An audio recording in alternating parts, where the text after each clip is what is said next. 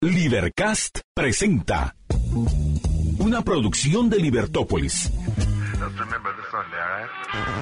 Día a día encontrarás los episodios de las emisiones correspondientes a nuestros programas.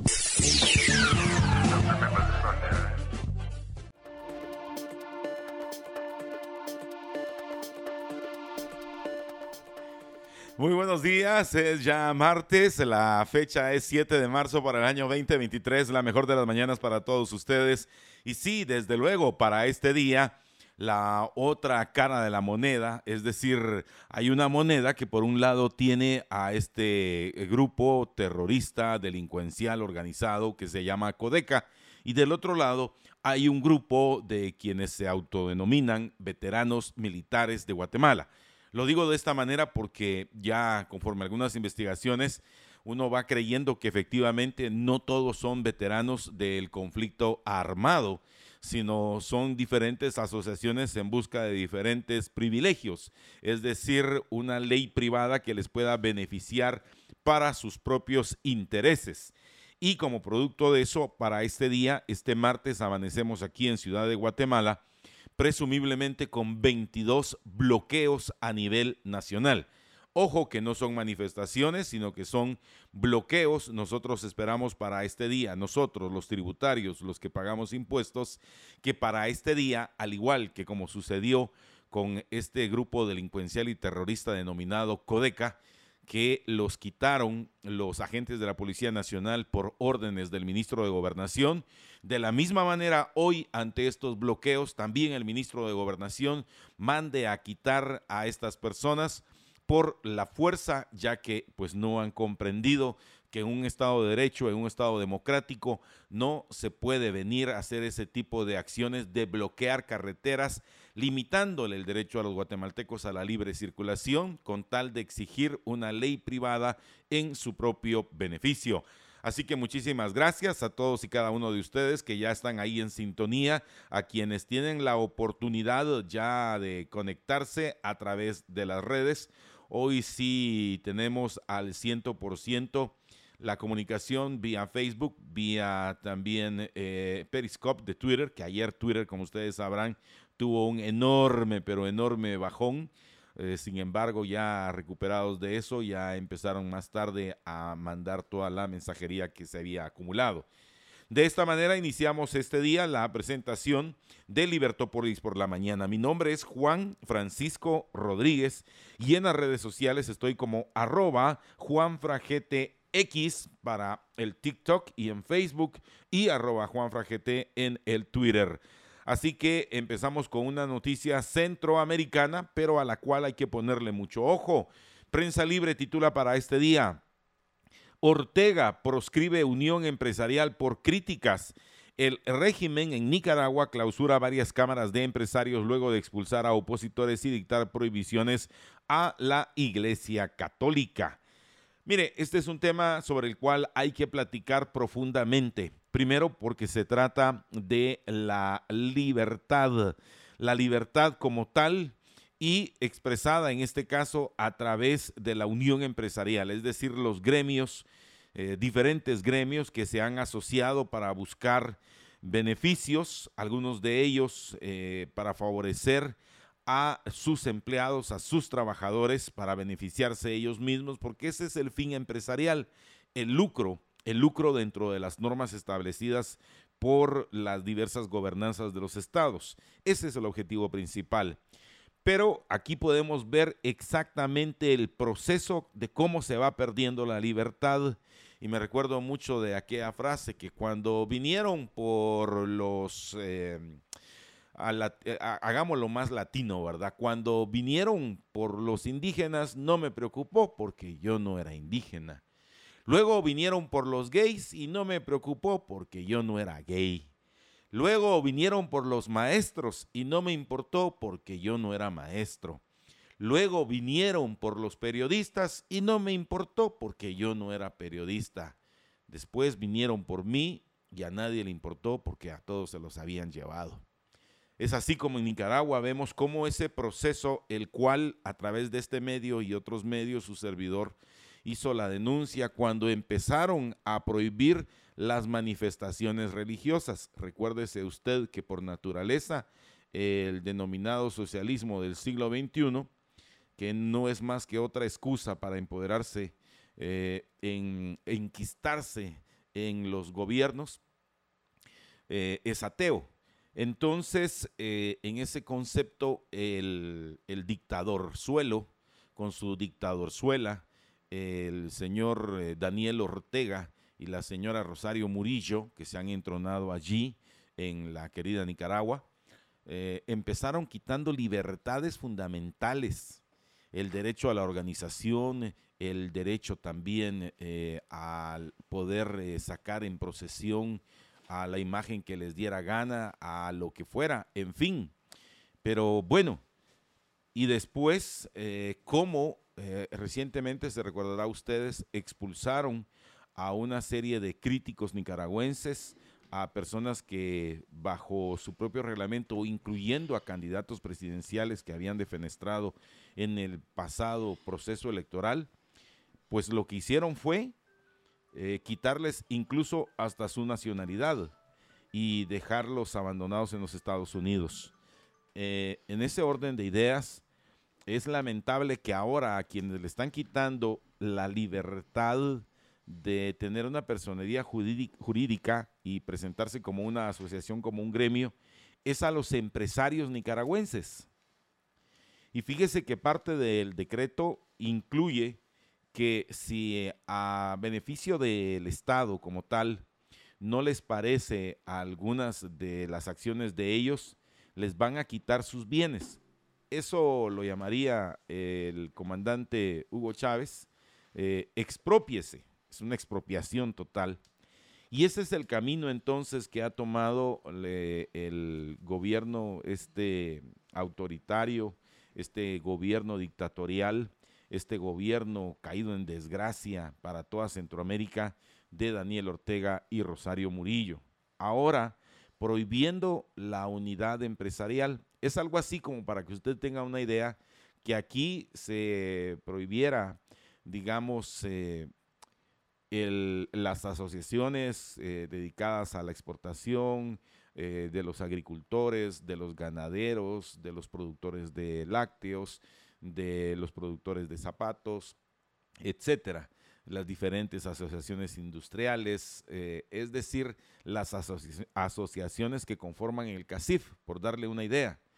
Y entonces, una vez perdida la empresarialidad, ¿qué cree usted? pues millones de personas automáticamente ven en riesgo su empleo. Y viendo en riesgo el empleo, entonces ya no hay producción y si no hay producción es un país que se va al caos, a la quiebra, a la ruina.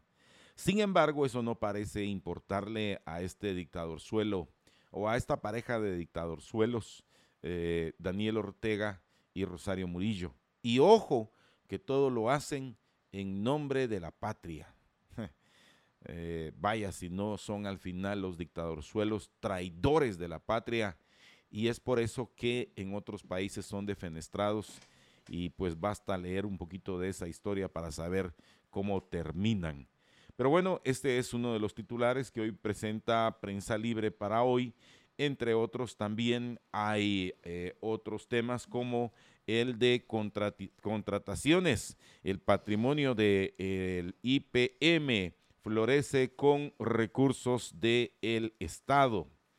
Eh, otro de los titulares para hoy, a los diputados se les impone precio, no hay discusión. Mario Taracena deja el Congreso. ¿Después de cuánto? De 39 años como legislador por distintos partidos. Y también para hoy el rescate de 343 personas en Veracruz. La mayoría son adultos y menores que han salido de nuestro país, de Guatemala, aquí, aquí en Guatemala. Y desde luego, eh, afortunadamente, por así decirlo, eh, en el entorno de las noticias, son personas que fueron halladas y rescatadas con vida. No así es el lamentable incendio que ayer consumió eh, un apartamento en el cual había guatemaltecos que viajaron hasta allá, eran oriundos de la querida Perla de Oriente, de la Chiquimula Bella. eh, y eh, es otro de los temas que traemos para hoy. Pero es el momento de darle la más cordial bienvenida al señor don José Carlos Ortega Santa Cruz. Buenos días, José Carlos. Buenos, días, buenos días, buenos días. Pues aquí, ¿verdad? Con estas, eh, siempre con los bloqueos, como dice eh, aquí Carol, nos dice el país del eterno bloqueo. nunca se va a avanzar menos progresar. Buenos días a Carol, a Eugenio, a Marco Vinicio Vélez, a Walman, que también no sabemos su nombre, Carlos Rodas, a Eileen Fuentes, a Shatsi Gutiérrez y bueno, muchísimos más que, nos acompañan desde temprano. Eh, y, estamos siempre contentos de poder estar con ustedes y a todos aquellos que no nos, no nos escriben porque nos escuchan por la radio. Eso pues, ah, también lo agradecemos y aquí pues compartiendo algunas de las noticias que parecen eh, que, son importantes el, día de hoy. Ah, y, antes de entrar a comentar algunas de las cosas, eh, seguimos con los titulares de Soy 502. El diario Soy 502 titula en su portada principal Alerta al día desaparecen seis mujeres. Lo terrible, y lo dice el subtitular, no todas aparecen. Eso es terrible. Eh, también tenemos entre las otras noticias que están por, aquí, Nicaragua cancela personería jurídica de 18 gremios patronales, solo 18, por si le queda alguna duda. Después tenemos también ah, en bloqueos, ya, ya como una sección del diario Soy 502, rutas donde se concentrarán los veteranos. Y hay aquí un mapa donde aparecen pues ah, todos estos puntos. Se los voy a leer rápidamente. Dice en Machaquilá, Poptún, Petén. Eso es ahí adelantito de Poptún, en el río Machaquilá. En La Ruidosa, en Puerto Barrios. Bueno, creo que es La Ruidosa en en Izabal, no, no, necesariamente en Puerto Barrios. Estás arribita, ¿verdad? Eh, sí, sí. O sea, es, por otro lado. Eh, Río Hondo, Zacapa, San Esteban, Chiquimula, en Sanarate el Progreso, en el Boquerón, Santa Rosa, en Cuatro Caminos. Eh, ahora hay muchos Cuatro Caminos, pero imaginamos que es allá en, en Sololá. Chiquimula, Puerto Quetzal, en San Antonio, Suchi, en el Puente Castillo Armas, allá por Coatepeque, en Retaluleo, Paso de la Virgen en San Marcos, Paso del Migrante en Quetzaltenango, Malacatancito en Huehuetenango, en los encuentros en Solola, El Quiché y ah, en Paso del Libramiento de Chimantenango, en el Monumento de Cobán, en el cruce a San Julián, allá en Tactica, Alta Paz y en la cumbre de Santa Elena en Baja Verapaz. O sea que tenga cuidado, ¿sí? Ya hay más tráfico hoy en la mañana. Seguramente muchas personas eh, tomaron sus precauciones para eh, no, no, no, encontrarse bloqueados. Y mire cómo arruina la vida de las personas una, una situación como esta. Y lo decía Juanfra al inicio. Juanfra, muy atinadamente lo dice, o sea, así como eh, fue levantado los bloqueos que hizo Codeca, Así también esperamos los tributarios que nos permitan trabajar, que nos permitan circular hoy y que se aplique la ley de la misma manera que se aplicó eh, la semana pasada con los bloqueos organizados por Codeca y el MLP. Eh, e, ese, es la, ese es el asunto, ¿verdad, Juanfra? O sea, en un Estado de Derecho eh, todas las personas eh, tienen eh, la, igualdad ante la ley. Y la igualdad ante la ley significa también la certeza del castigo cuando estás haciendo algo equivocado. O más bien, eso es lo que se espera de la certeza de la ley, que haya cumplimiento y que haya certeza de castigo si estás violentando los derechos de otra persona. Y bueno, eso es uno de los titulares de Soy 502, como hemos dicho. También el diario Soy 502 tiene jóvenes famosos y millonarios y ahí pues saca la portada de varios de los artistas eh, algunos de estos eh, me atrevería a decir sus nombres, pero mejor no me atrevo. Eh, ya, ya, son un poco jóvenes para, para, nosotros, pero va, está Justin Bieber, está Selena, uh, Selena Gómez, ¿verdad? No, no la otra Selena que era de la edad de Juanfra, solo para que, para, que usted sepa. y tenemos otras. En la Champions, el Chelsea está en peligro, en negocios, así puedes invertir en bonos del tesoro y en tecnología, aplicaciones o apps para gestionar tus gastos. Muy importante, si usted tiene problemas para controlar sus gastos, hay aplicaciones que le pueden ayudar a controlar sus gastos. Estos son los titulares de nuestro diario para hoy, luto por muerte de migrantes. Los guatemaltecos fallecidos en un incendio en Nueva York eran originarios de Chiquimula y estaban ilegales. También se reportan otros cuatro chapines heridos. Entre ellos, lamentablemente, las personas fallecidas, que son cinco, son Anastasio Díaz Climaco, de 34 años de edad, María del Carmen González Quizar, de 29 años de edad, Carlos Aníbal Interiano González, un niño de 13 años, Rudy Alfonso Climaco Interiano, de 27 años, y Darwin Isaí Climaco Díaz, de tan solo 4 años de edad. Qué terrible. Otro de los titulares para este día, capturado por comprar pornografía infantil y la compró con bitcoins. Y en Canalitos, zona 24, mata a compañero de trabajo e intenta ocultar el cuerpo. Mire, este es un tema que vale la pena ampliar el tema migrante, porque ya ve que aquí eh, ser migrante, aquí en Guatemala, en ese proceso que se da, es criminalizado. Porque cuando usted decide irse de su país, es porque sí, ya la situación es tan difícil para usted en lo individual que cree que no hay otra salida, no hay otra posibilidad, no hay opciones para su vida y decide marcharse.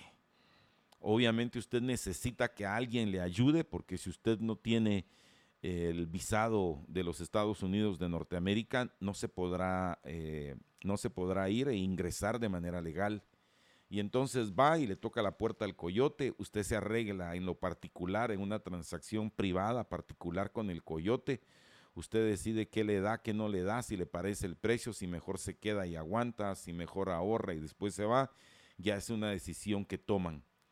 Pero en ese camino usted es criminalizado, usted es eh, víctima en algunos casos desde la trata de personas hasta los ataques de los posibles narcotraficantes, hasta verse sometido eh, a vejámenes, a ultrajes y violaciones, para al fin poder eh, penetrar la frontera estadounidense. Y cuando llega allá y empieza a hacer usted sus, sus dólares y los empieza a enviar, ah, entonces usted es un héroe guatemalteco. Es una hipocresía total la que se desprende desde el discurso de los gobernantes en ese sentido. Y lo digo con la total claridad porque aquí así somos. Tenemos gobernantes que criminalizan al coyote, que lo quieren sancionar, que le quieren poner más duras las penas cuando ni siquiera hay certeza de las mismas. Y entonces resulta que usted es eh, desde un malnacido, un ingrato, un apátrida, un desgraciado, porque no encuentra aquí las posibilidades de una mejor Guatemala, de una mejor vida, de una mejor situación para su vida y para su familia. Y lo critican y lo señalan. Y tiene todos los riesgos que le decía, y muchos más. Y cuando llega allá, eh, no crea que lo están recibiendo con una sucarreta a la cual eh, le ponen su nombre y usted empieza a recoger dólares. No, señor. Usted tiene que trabajar como no tiene una idea, vivir hacinado, como en el caso de estos eh, hermanos guatemaltecos de Chiquimula, y exponerse a todo tipo de situaciones, desde discriminación hasta trabajar eh, por menos del salario de los gringos y verse sometido a vejámenes y, ¿por qué no?, también a algunos ultrajes laborales, etcétera, etcétera, etcétera. Pero una vez usted se establece y empieza a generar dólares, ah, entonces ese dinero hay que meterlo en el Producto Interno Bruto, aun cuando su producto sea externo, pero hay que meterlo aquí en el Producto Interno Bruto y entonces usted es una inspiración, ah, lo utilizan los, los candidatos, ya los estoy viendo ahí en las giras que hacen allá en Los Ángeles, que hacen en Houston, que los hacen también en la Florida y llegan y, van a platicar allá a la placita de Olivera, se van para después a Santa Mónica, hacen su reunión ahí en un hotelucho ahí de esos eh, del Sunset Boulevard o lo hacen ahí en Hollywood Boulevard, etcétera, etcétera, etcétera. Y los migrantes creen que entonces serán tomados en cuenta. No, no es así. Permítame decirle, con todo el, respeto que le tengo a mis hermanos migrantes, no es así. En primer lugar, porque cuesta un ojo de la cara llegar allá para quienes son, eh, eh, o sea, que no van con un estatus de legalidad, no sacaron su visa, no se las otorgaron, igual se fueron. Y tienen que vivir hacinados en cuartos de 12 hasta 18 personas, como se van turnando, porque no todos están dormidos a la misma hora. No crea usted que va a encontrar un trabajo aquí. Aquí nos quejamos por las dos horas de tránsito, la hora y media, la hora, lo que le toque a usted. Pero allá eh, usted va a tener que quedarse en un lugar muy cercano, eh, ver quién le da ride después en, la madrugada, al mediodía, en el horario que le toque. Se va a ver con su familia, tal vez eh, un fin de semana, tal vez, ah, iba a decir un domingo, pero no, allá Allá no hay lunes, no hay martes. Olvídese, en la Semana Santa no hay Viernes Santo a las 3 de la tarde, yo voy a hacer mi oración. No, usted va a estar trabajando en ese horario.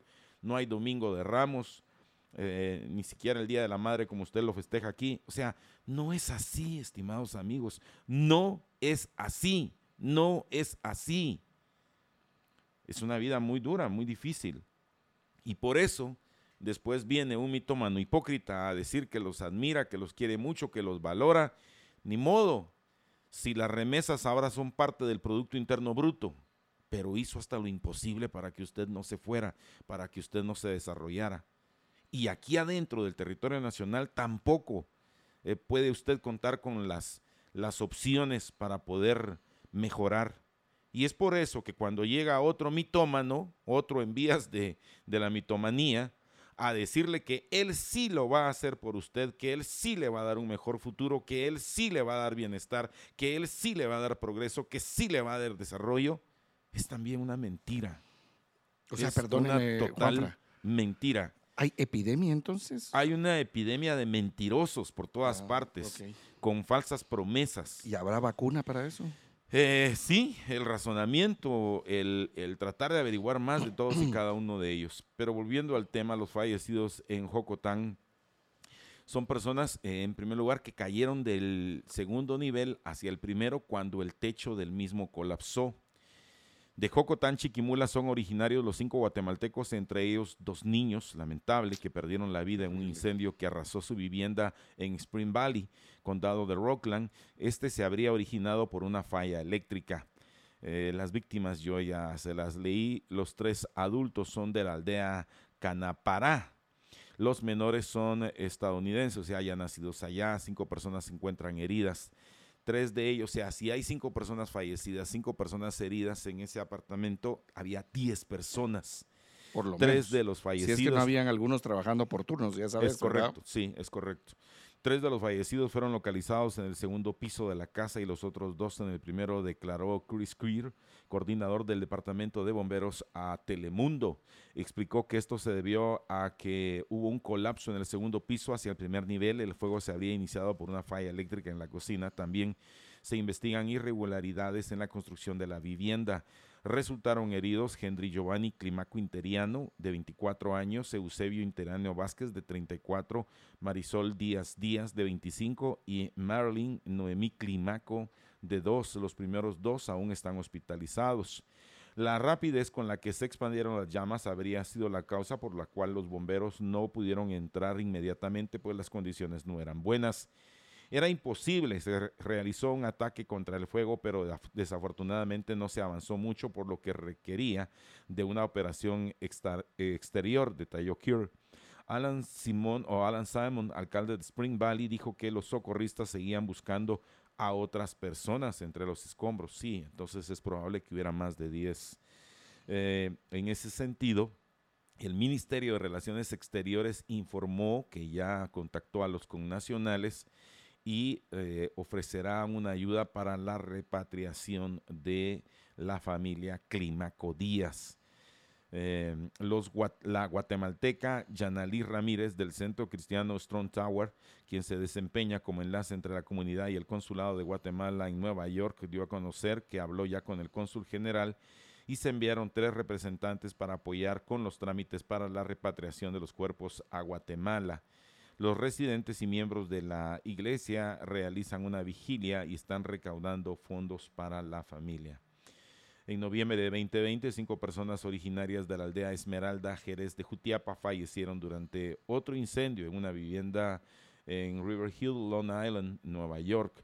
Y las víctimas no lograron escapar de las llamas que devoraron la casa multifamiliar de tres niveles, lo que les digo. Me da mucha tristeza compartir noticias como estas. Y no crea usted que eso va a limitar la cantidad de personas por, eh, que se hayan ido. Eh, me gustaría que José Carlos pudieras tocar este otro tema eh, que va de una vez, así salimos de este tema migrante entre las noticias que deseamos presentarles hoy, porque esto, José Carlos, no va a impedir que los 2.000 guatemaltecos que hoy aproximadamente van a salir digan, ah, no, mejor yo me regreso. No, no, no, no, no, no. Adelante. Sí, dice, rescatan a 343 personas en Veracruz, mayoría son adultos y menores de Guatemala.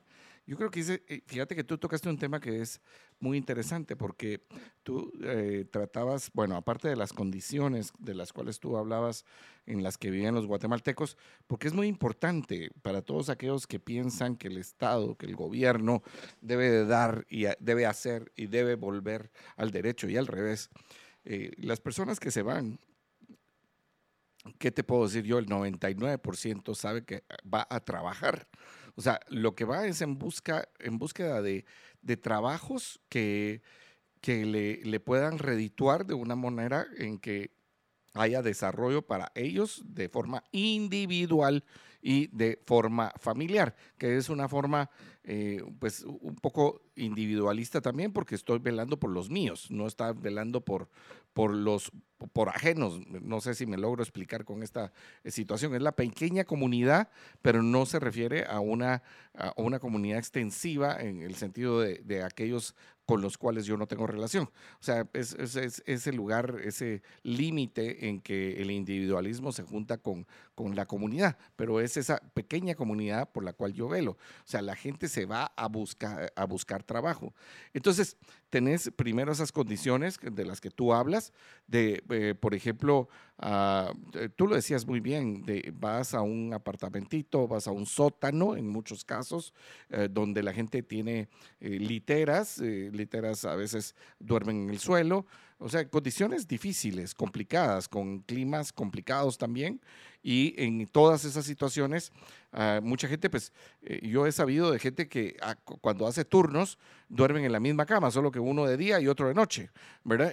Y, se, turnan en la cama, no se, no se logran ver nunca porque cada uno tiene un turno diferente, pero casi que le alquilan la cama por horas, ¿verdad? Se podría decir. Y en este caso, pues se encontraron en Veracruz a 343 personas la mayoría de ellos adultos y menores. Pero aparte de ese tema de las condiciones en las que van las personas a trabajar y que entendemos perfectamente, o sea, gente que está ganando eh, a veces lo que, en, lo que hacen una hora en los Estados Unidos es lo que haría en Guatemala en todo el día. O sea, eso es, esa es la parte preocupante. Y a veces lo que hacen una hora es más de lo que haría en todo el día. Ahora, por supuesto que vivir allá tiene costos muchísimo más altos, ¿verdad? No, no se consiguen las, las cosas que se consiguen aquí a los precios de aquí, sino que allá, o sea, todo multiplíquelo por, por, por más, ¿verdad? O sea, usted tiene que entender que allá las cosas son más caras, eh, transportarse es más caro, eh, comer es más caro, etcétera. Entonces, vivir, pagar la casa, eh, pagar la calefacción, pagar el aire acondicionado, toda esta clase de cosas es más caro. Pero bueno, o sea, el incentivo sigue siendo de que me permite desarrollarme a mí de forma individual y permite a mi familia también ese desarrollo. Entonces, eh, eh, criminalizamos a los coyotes. Y tú lo, explicabas muy bien, Juanfra, cuando hablabas acerca del coyotaje y cómo se le suben las penas, que ese es uno de los grandes logros de la legislación actual, ¿sí? haber subido las penas para los coyotes. Lo único que hacen es incrementarle el costo a los migrantes que quieren ir que quieren ir, porque lo que usted está haciendo es, mire, como es mayor riesgo para el coyote, entonces ahora le voy a incrementar los costos. Entonces, eh, pues, o sea, yo no estoy a favor de que la gente se vaya eh, corriendo a peligro sus vidas eh, para, en, toda esta odisea que se hace a través de México. estaba la semana sí, hace justamente 10 días, hablando con una, una, dama y me decía que su empleada se había ido a, Florida y que en el camino la violaron tres personas. tres personas. O sea, bueno, en este caso no son personas, ¿verdad? en este caso, son o sea, animales, son, animales, Pero imagínate, tres personas. O sea, ese es el costo. Y, hacíamos la comparación porque decía, mira, lo que ella está ganando ahorita es, más de lo que está ganando toda su familia que se quedó aquí. Entonces, pero, el costo pero el costo fue que recibió tres eh, violaciones. Entonces, lo que, o sea, tratando de evitar eso, disque tratando de evitar porque no estás entrando a la raíz del problema y eso es donde yo agradezco que me hayas tirado el balón aquí para, para ver cómo gambeteamos, es eh, el, punto es, si le subís a los coyotes, lo único que haces es incrementar el costo de aquellos que tienen que ir en búsqueda de este sueño americano, que al final no es un sueño americano, es el sueño de cualquier persona, el desarrollo, el poder vivir en paz, el poder darle a su familia, etc. Y ese sueño no lo vas a disuadir con que el coyote, en lugar de cobrar 10 años, pague 15. Exactamente, no, no lo haces, ¿verdad? Y además de eso, pues hemos visto figuras donde el coyote, a mayor dinero, lo que tiene que hacer también es pagar mayor mordida. Sí, o sea. Y, la gran pregunta es, en este lapso de cuando fue eh, sancionada esta ley para hoy, 7 de marzo de 2023, yo no veo colas de coyotes capturados. Y ese es un magnífico punto. Ese es un magnífico punto, porque la, la, la las situaciones no se cambian solo con legislar. Y cabalmente en esta misma reunión en la que estábamos, está eh, justamente compartiendo con nuestra compañera Marcela Porta, eh, sale alguien diciendo, es que lo que tiene que haber es otra ley. Y los dos nos quedamos eh, con, así con asustados, a mí, ah, con el, el, escaso cabello que me queda en la cabeza, parado, ¿verdad? Y, se me cae el otro. El Juanfra dice, si ya no le queda nada, me está diciendo. Entonces, sí, hombre, Juanfra, gracias. Entonces, Rulo. gracias, gracias, Juanfra. Eh, no tenga pena, ya le vamos a celebrar en noviembre. Pero mañana, solo para que miren, hablo un paréntesis, me equivoqué. No era el cumpleaños de Juanfra, era el cumpleaños de Juan Carlos, mañana miércoles 8. Eh, entonces, mañana lo celebraremos y esperamos aquí ah, sus, eh, esperamos aquí sus felicitaciones para nuestro productor, Juan Carlos. Entonces, bueno, pero seguimos con el tema. Entonces, ¿cómo hacemos para disuadir la migración irregular? O sea, hablando acerca de cómo hacemos para que nuestros compatriotas no tengan que sufrir estos vejámenes, que, era lo que estábamos hablando. O sea, esta, esta, eh, esta jovencita, esta dama, que se va a Florida y que en el camino la violan tres personas. Y, y digamos que ese es un costo altísimo, Juanfra. Pero imagínate solo las consecuencias de una violación que le hubieran podido ah, enfermar, transmitir una enfermedad venérea, una, o dejarla embarazada. ¿sí? O un daño aún mayor cuando una persona viola, después intenta eh, asesinarla. O sea, el costo es altísimo y, la gente sigue viendo como eh, con esperanza correr ese riesgo porque, o sea, las condiciones en Guatemala son peores. Entonces, el asunto ese es el punto, José entonces, ¿qué es lo que se debe arreglar, Juanfra?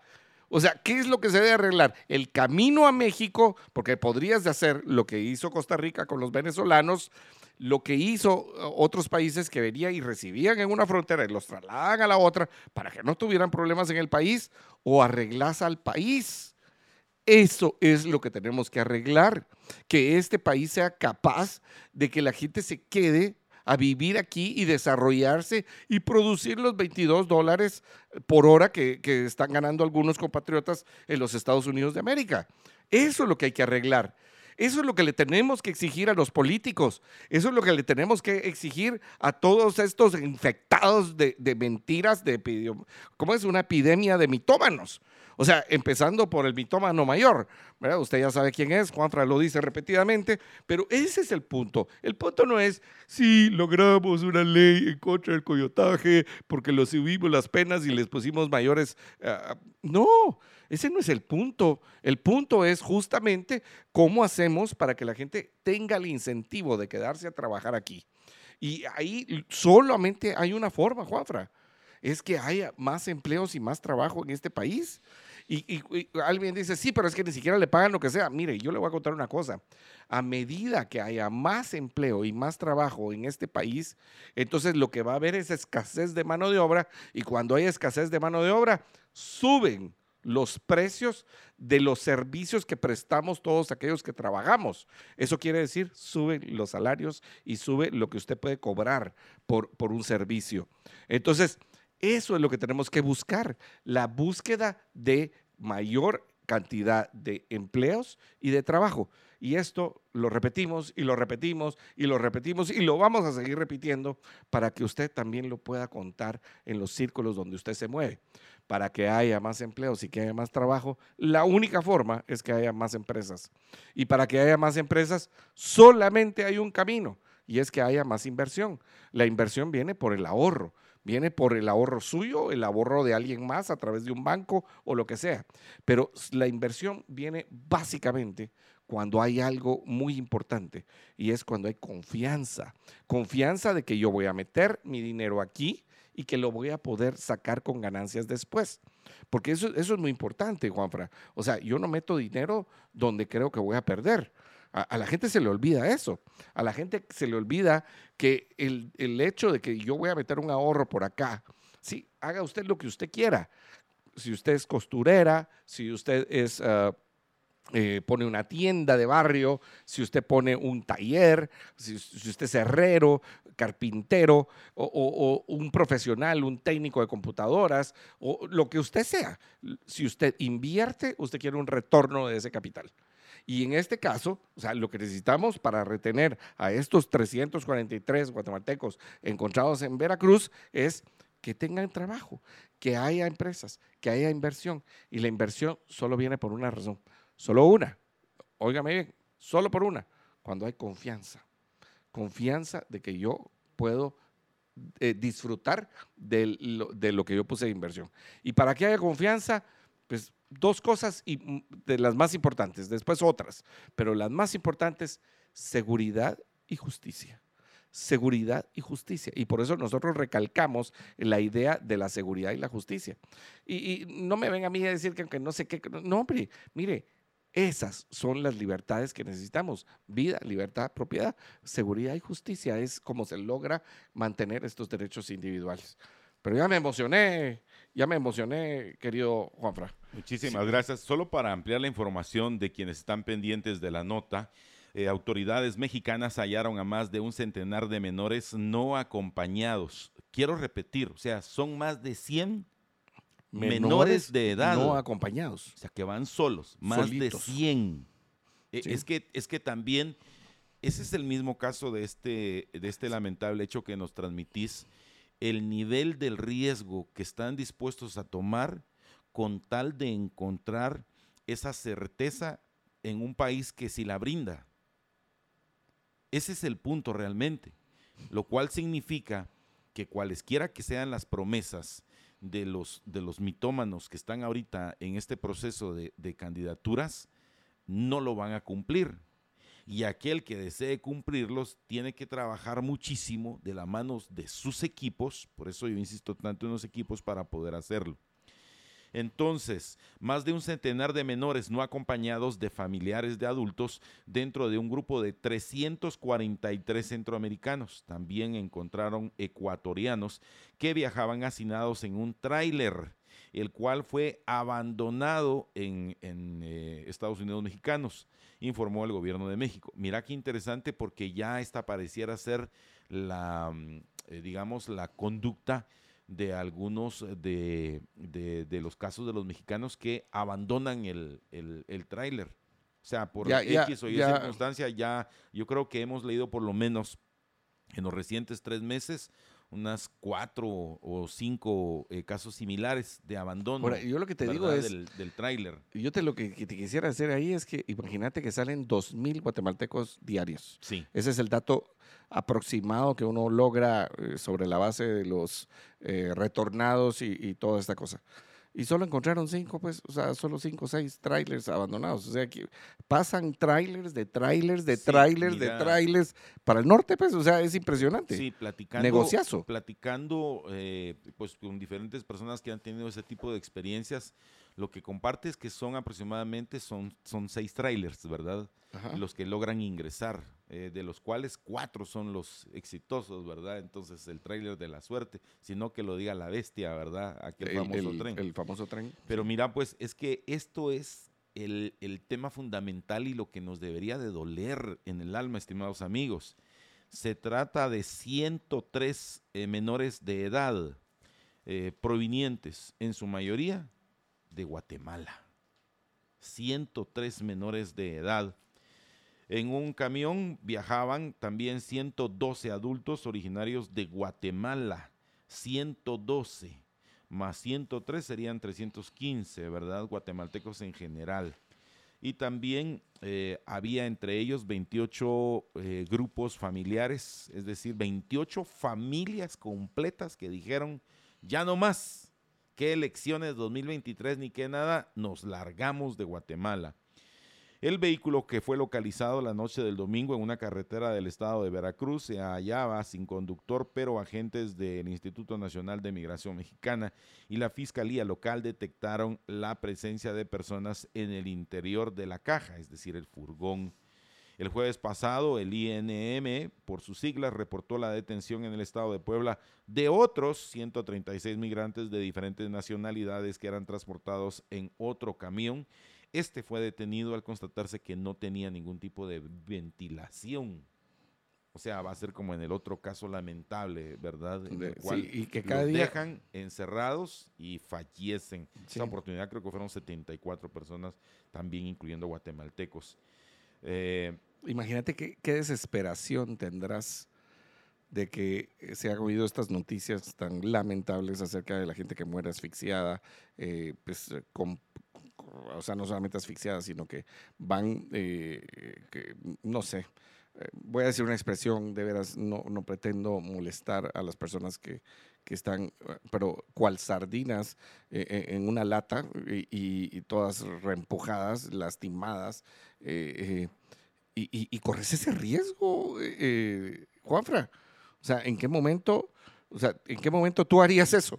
O sea, tienes que estar desesperado. desesperación. Una desesperación mira, espantosa. Ese, ese es el nivel de desesperación y te lo digo con mucha tristeza, José Carlos y estimados amigos oyentes y televidentes, que el guatemalteco tiene cuando no tiene leche para su hijo, cuando es está eh, desempleado, cuando no encuentra oportunidades, cuando pasa la barrera de los 35 años, cuando no llega a la mayoría de edad para obtener una oportunidad de trabajo, porque vos sabes que aquí en Guatemala una vez cumpliste 35 años, ya sabes que al año siguiente estás fuera del mercado laboral.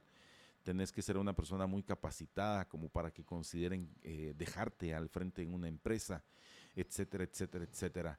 Eh, pero ese nivel, es por eso que mira, José Carlos, y, y esa es una discusión que en algún momento tendremos, pero es allí donde tal vez no hemos terminado de entender aquí, el ciudadano chapín, pero el capitalino, la importancia de una verdadera ayuda social a los más necesitados y a los menos afortunados.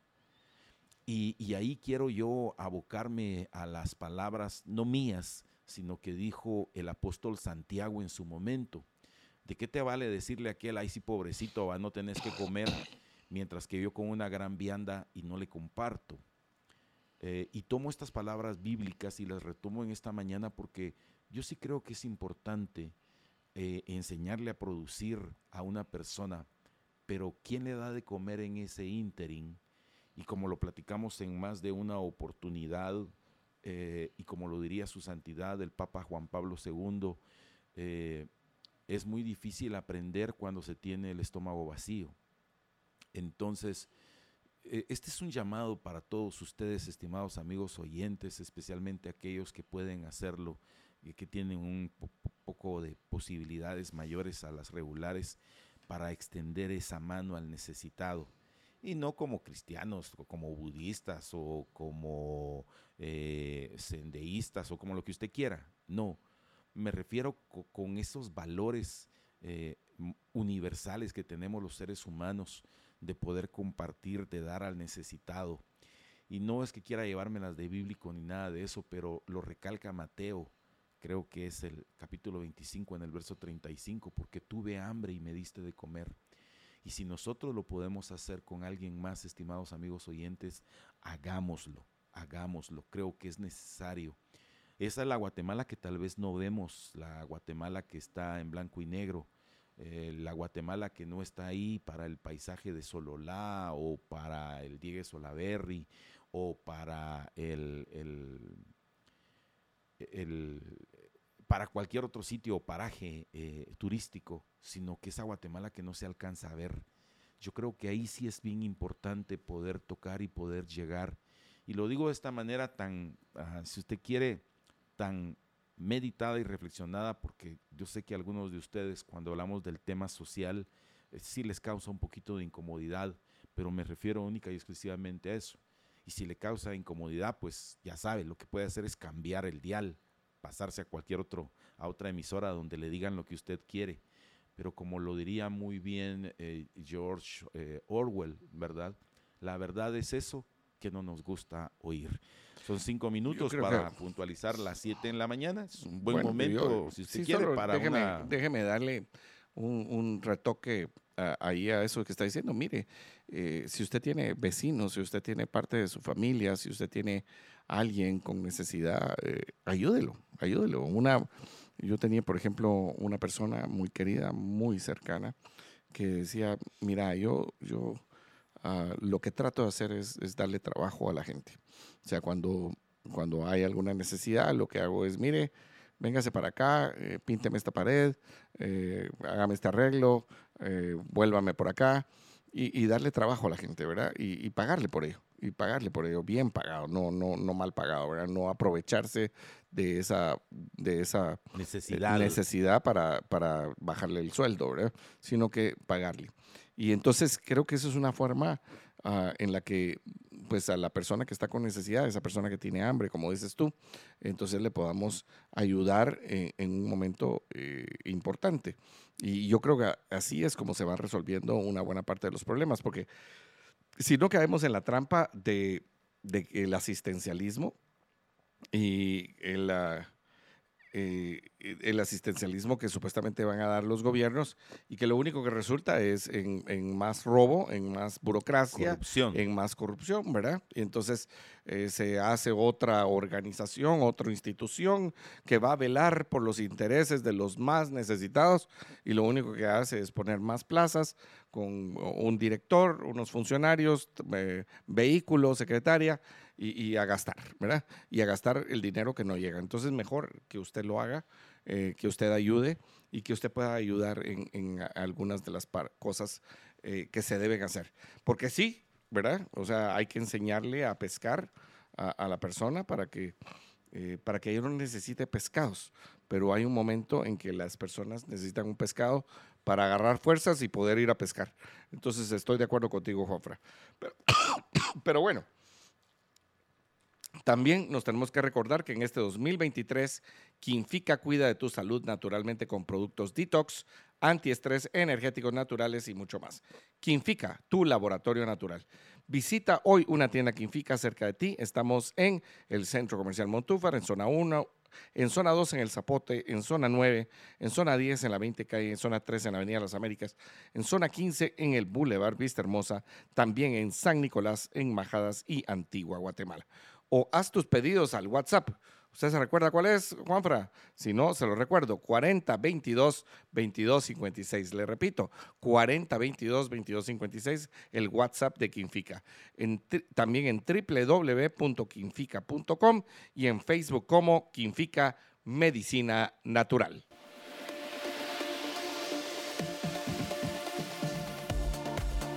Sí, miren, solo para agregarles un, un, poquito a la acalorada discusión que tienen nuestros estimados amigos allí en, en, el, en el chat de Facebook al respecto de los principios del politólogo argentino eh, Agustín Laje.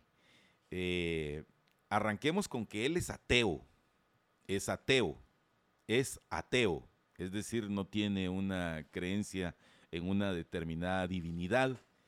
Eso es solo para aclararles el punto si sus principios son judeocristianos, si son cristianos o, eh, o algún otro tipo de creencia. Es que el liberalismo no está hecho eh, para, para público católico, evangélico, cristiano, eh, pentecostal, maometano, sendeísta. No, no, no, no, no.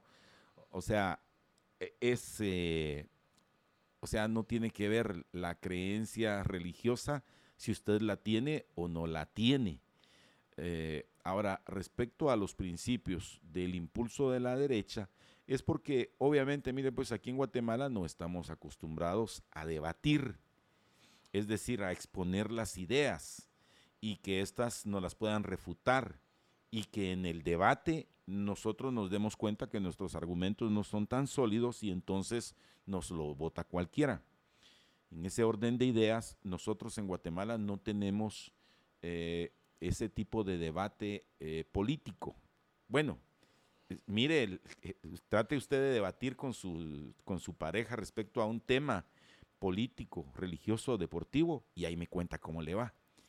Ahora imagínese en una sociedad tan, pero tan diversa, eh, en donde nosotros creo que tomamos los extremos, tomamos los extremos, pero como diría muy bien el autor Joaquín Trincado, los extremos se unen. Eso es nada más lo que tengo que hablar respecto a la visita que este destacado politólogo argentino eh, está haciendo en diversas instituciones. Yo no lo he ido a ver, no lo voy a ir a ver ningún, eh, ninguna cámara empresarial me invitó para ir y verlo, pero igual, eh, pues yo también leo, eh, que es una gran ventaja que tenemos, ¿verdad? Que yo también leo. Así. Así es, fíjese. Ah, bueno. Así Ah, fíjese, es. fíjese. Bueno, Fíjese usted. mire, yo eh, bueno, no quiero ahondar, solo te, sí, te quiero Bien, contar. quiere ahondar, No, no, quiere no, es seguir. que quiero Usted- quiero usted cambiar quiere de ser tema. polémico este día, quiere Quiero debatir. cambiar de tema, pero, pero va, usted me está dejando ahí la pelota brincando en el área sin, Señores, sin recibe portero. la pelota, la tira. Sin portero. ¿Qué y- estás tomando? Ay, ay, ay. muy temprano y muy frío. Entonces, Ay, yo dos de una vez. Tucún, tucún, diría alguien por ahí. Ah. Bueno, mire pues, le voy a decir una cosa. Fíjese que Thomas Jefferson, Thomas Jefferson, el segundo, el segundo presidente de los Estados Unidos, sí. uno de los que estuvo en la firma de la independencia, eh, eh, él fue el que la, eh, la redactó. Así Sí, es. eh, correcto. Y uh, una de las cosas que él dijo es, él era ateo, él tampoco era creyente. Él decía, yo, yo reconozco que pese a que yo soy ateo, que la, am, que la cultura judeocristiana ha hecho una gran, eh, una gran influencia en mi vida. Y, ese es el punto. Usted no necesita eh, ser creyente para que creer que la cultura que, se, que, se, que viene de las religiones judías y la cristiana haya hecho algo en su vida. Y bueno, por eso, por eso creo que también es importante poderlo decir. Después, pues, eh, si el señor Laje pues, hace esto o hace aquello, pues eh, esas son cosas completamente diferentes. Importante es que en este tema en el cual nosotros hablamos, ah, tenemos que eh, entender que hay una cultura y esa cultura ha hecho desarrollo en el mundo. Por ejemplo, eh, en ninguna otra cultura eh, o en ninguna otras culturas la mujer eh, tenía la preponderancia que eh, llega a tener en, la, en, en lo judeo-cristiano. En todas las demás era eh, tratada pues ah, de forma muy peyorativa. Eh, es en la, en la evolución del judeocristianismo que llega a tener igualdad de derechos. Solo por poner un ejemplo y que mañana celebramos el- ese día tan importante como es el, el, eh, bueno, no lo celebramos, lo conmemoramos, el Día Internacional de la Mujer. Y ah, justamente pues hablando de eso, de las mujeres desaparecidas y que no todas eh, son encontradas que, que, es muy penoso y que también forma parte de aquello que se vivió hace 6, 7 años, en el 17. ¿Cuánto es eso? 17, 3, son 6 años en la casa esta de Hogar Seguro, donde fallecieron 42 niñas quemadas eh, por los asuntos de de que, bueno, alguna de ellas prendió fuego, pero que no pudieron ser rescatadas a tiempo porque estaba cerrada eh, la habitación donde las habían colocado, ¿verdad? Sino que se prendieron fuego las colchonetas y eh, pues se quemaron lamentablemente. Eh, una, una, cosa por demás triste. Yo te quiero contar, y ya lo había dicho aquí, que yo estuve 20 días antes con ellas, dándoles una plática y, y, y sumamente doloroso. No me imagino el dolor para, para, bueno, para ellas propias y para las familias eh, de algunas de ellas. Algunas pues no, no tenían familia, eh, pero, a la, e, el, pero lo, a lo que te quiero decir es que eh, en estas situaciones pasan y, y, que el país no pareciera ser que le da una oportunidad a estas, a estas niñas, a estas personas, pese a lo que va sucediendo. Entonces encontramos con que siguen siendo desaparecidas mujeres. Eso no quiere decir que no haya hombres desaparecidos, porque hay que, hay que entender aquí que eh, más o menos por cada mujer que fallece en este país, eh, más o menos son siete hombres los que, los que fallecen por situaciones de criminalidad. El asunto es que las mujeres muchas veces es con saña y, eso es terrible. O sea, hay una eh, o sea, no solamente se asesina como hace al hombre que, se le asesina, sino que muchas veces se le da vejámenes por el hecho de ser mujer, por ejemplo, violación eh, o, esta clase de, situaciones, ¿verdad? Secuestro y violación, etcétera. Entonces, pues sí, es lamentable y es eh, mucho más preocupante. y entonces, recordando esto, porque mañana pues eh, conmemoramos el Día Internacional de la Mujer y recordamos el lamentable hecho que nos debería hacer recapacitar de las formas en las que debemos comportarnos como sociedad y yo sé que en este anterior hogar seguro, que también fue hogar solidario, ahora se llama casa intermedia, se han hecho avances importantes, tanto para las niñas como para los niños, y que puedan eh, tener pues una esperanza de vida. Y yo creo que eso es muy importante recalcarlo, Juanfra, que cuando se quieren hacer las cosas se hacen y se hacen bien posiblemente haya alguna persona que diga, mira, todavía hace falta.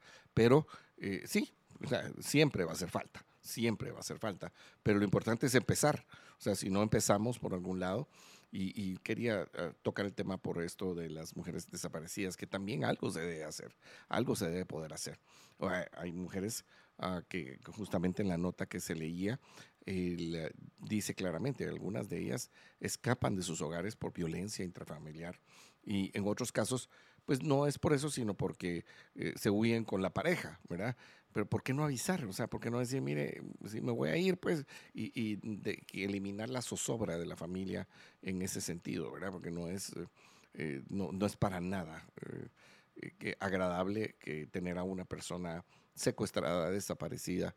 Yo, yo por ejemplo, tenía una, unos amigos, de hecho, dos familias, que tenían desaparecidos y en el tiempo del conflicto armado uno de ellos, eh, sabíamos que había ah, sido eh, guerrillero o guerrillera en este caso, y que está desaparecido y nunca apareció, pero la zozobra en la que mantuvo a la familia durante años porque no, no, aparecía, ¿verdad? Y otra donde, mira, todavía más triste, porque lo que se supo fue que él era un estudiante de medicina que lo, lo secuestraron para ir a cuidar a alguien y ya nunca apareció. Eh, y, la familia mantenía esa esperanza de, encontrarlo. Aún cuando terminó el conflicto armado interno, fueron a buscar. Y, por cierto, eh, que los grupos ah, guerrilleros, para no decirles terroristas, pero ya se los dije, entonces, eh, aguantate que no sabían qué había pasado con él, ¿verdad? O sea, ¿verdad? y bueno, tenemos que mejorar la sociedad y la sociedad, pues eh, una buena parte viene con esta de prestarnos seguridad y prestarnos justicia, que es uno de los temas más importantes que no, no terminamos de arreglar en nuestro país. Que yo creo que e, esa es una cosa muy importante. Sí, por supuesto, y 100% de acuerdo con vos en ese sentido. Creo que em, eh, la falta de la certeza jurídica da lugar al crecimiento de estas organizaciones o estructuras que, entre otras cosas, se dedican a este terrible tema del secuestro. A mi mente viene eh, el caso de aquel venezolano eh, que vino a Guatemala precisamente eh, traído por el entonces presidente Álvaro Barzú Irigoyen para tratar de crear una unidad antisecuestros que hasta este día sigue siendo muy efectiva, sigue siendo muy capaz. sin embargo, pues a raíz de el eh, podríamos dejar de dejar a Cefa la parte de la institución eh, policial como lo hizo este señor Enrique Degenhardt eh, cuando fue ministro de gobernación dio definitivamente al traste con este tipo de circunstancias. Es por eso que es tan importante. Ahora creo que este señor Enrique Degenhardt encabeza alguno de los listados del partido del proyecto político de, la licenciada Suri Ríos. Eh, es decir, él ya gobernó, fue ministro de gobernación y quiere regresar otra vez al poder. Eh, gente así creería yo que no, pero bueno, hay cada quien en su libre albedrío y especialmente porque desmanteló prácticamente, dejó acéfala algunas unidades, incluyendo esta que ha sido tan exitosa. Al final, eh, a este profesional venezolano lo asesinaron, aquí en nuestro país y parte de su equipo.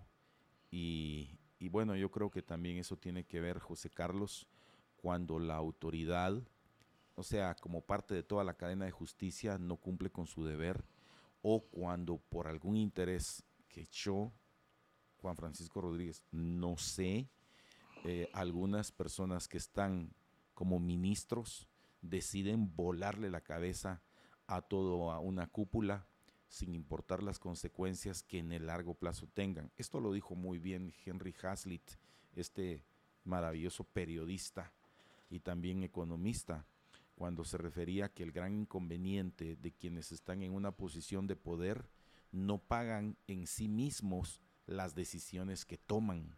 Y cuando no pagan en sí mismos las decisiones que toman, toman decisiones en contra de los tributarios pero sí es eh, terrible este caso y nos solidarizamos con todas las familias que por una u otra circunstancia eh, pues no volvieron a ver a un familiar, a un amigo, a un hijo, a un hermano, a un papá. Eh, terrible este, este que solamente es uno de los tentáculos realmente del terrorismo al final, José Carlos. Claro. Es una, acción total de, de terror pues en el caso particular de nuestra familia también tuvimos una situación así. Afortunadamente eh, se logró el rescate de la persona y con uno de mis compañeros de estudio, lamentablemente hasta este día ya no lo volvimos a ver. Entonces sí es eh, terrible. La última vez que alguien lo vio fue cuando lo llevaban en la parte de atrás de un vehículo tipo sedán eh, entre dos personas él voltea a ver a través del, vidrio y fue la última vez que alguien lo vio con vida y que lo vio, ¿verdad? De ahí jamás se, volvió a tener información de él. Pero bueno, eh, este es solamente y lamentablemente uno de los temas y sí eh, tenemos que seguir adelante con la información. Mientras que toda esta circunstancia se da, hoy este grupo, parte de un grupo de las asociaciones de veteranos militares está en el proceso de bloqueo de 22 puntos a nivel nacional. Para quienes no nos sintonizaron en primera hora, ya los leímos, fue José Carlos quien dio lectura a esos 22 puntos que eh, anhelan cerrar hoy los señores, eh, iba a decir veteranos militares, pero ya ellos mismos, eh, si me permiten la palabra, se desdijeron porque ya dijeron que no son todos los veteranos militares y no todos los veteranos militares están incluidos dentro de este merequetengue de los puntos que hoy esperan eh, incluir. Eh, entre ellos me llamó mucho la atención que hay una asociación de estos veteranos que se desligó completamente de las acciones que hoy están emprendiendo otros. Otros dijeron, miren, nosotros sí estamos de acuerdo con recibir los 36 mil quetzales eh, porque ya es una ley. Eh, entiendo que es el decreto ley 51-2022. Ya fue signado, aprobado por los congresistas y fue eh, sancionado por el presidente de la República. Los que no están de acuerdo es porque desean los 120 mil quetzales. Y solo le voy a hacer una pregunta, muy retórica si usted quiere. ¿Quién cree usted que les va a pagar esos 120 mil eh, quetzales que desean para cada uno de los involucrados? A ver, mírese en el espejo y pregunte, ¿quién les va a pagar eso? A ver, ¿quién? ¿Quién? Sí, efectivamente usted el tributario. Usted es quien va a tener que no es Miguel, No es Miguel Martínez quien va a pagar, no. No, no es. No, no es el, No es el doctor Yamatei, no. No es el doctor Alejandro Yamatei Falla. ¿Y Guillermo Castillo? No, no, tampoco. No, no, no, no, le iba a preguntar quién es Guillermo Castillo. Ah, Tuvimos alguna vez, me recuerdo, de un candidato vicepresidencial que se llamaba así. Ah, sí, sí. Pero entonces no son ellos los que van a pagar. No son ellos los que van a pagar. Ni, ni los diputados. Es usted, es ah, usted.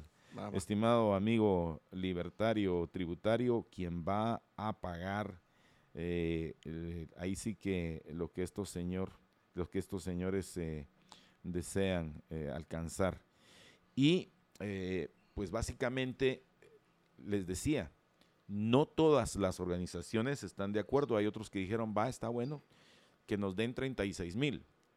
Porque sí hay que recordar que muchos de ellos o sea, si no la mayoría, están jubilados. Es decir, si reciben un expendio económico. ¿Que ¿Quién cree que se los da? ¿Quién? A ver, ¿quién se los da? Así es, otra vez, usted se los da. Pero hay un grupo de estas personas que dijeron, no, chispisto, yo no quiero 36 mil, yo quiero 120 mil quetzales. Y es eh, la acción que están tomando.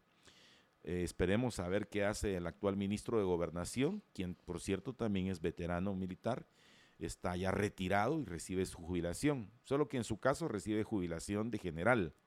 Ustedes que son tan sabios y que todos lo saben, estimados amigos oyentes, díganme, ¿hay alguna diferencia entre la jubilación que recibe un general del ejército de Guatemala versus un veterano eh, de tropa que estuvo en el conflicto armado? Ustedes que todos lo saben, Contéstenme, por favor. Así, por favor, ahí quiero ver a todos ustedes a ver si me hacen el favor de, de informarme al respecto. Pero mientras que esto sucede, ¿qué cree? El IPM, ¿usted sabe qué es el IPM? El Instituto de Previsión Militar. Resulta que el Instituto de la Previsión Militar está recibiendo millones de millones de millones de quetzales. Y ustedes van a decir, ay no, Juan Francisco, ¿cómo va a ser eso? Pero y no por un lado están pidiendo, pues, pero por el otro lado, fíjese que no. Ha titulado para este día en página número 6 y 7, Prensa Libre, Negocios Millonarios. Estas son algunas de las sociedades anónimas controladas por el IPM. Y usted dirá, ¿cómo así? Es una sociedad anónima, pero está controlada por un instituto de previsión militar Solo para darle una idea, ¿quién cree usted que también mantiene en parte el IPM? A ver, contésteme, a ver. ¿Quién cree usted? A ver. Los, los militares.